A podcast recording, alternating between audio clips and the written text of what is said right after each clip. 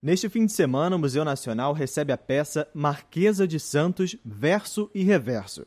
Escrita pelo historiador Paulo Resulti e estrelada pela atriz Bete Araújo, a atração resgata a história de Domitila de Castro, a Marquesa de Santos. No monólogo, a personagem histórica ressurge para contar detalhes que vão muito além do romance com o imperador Dom Pedro I.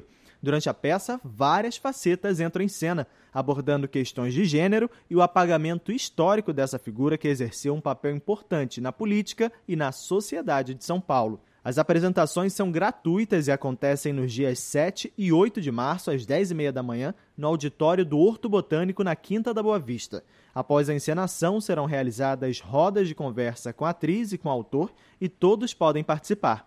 Para mais informações, acesse sae www.museunacional.frj.br.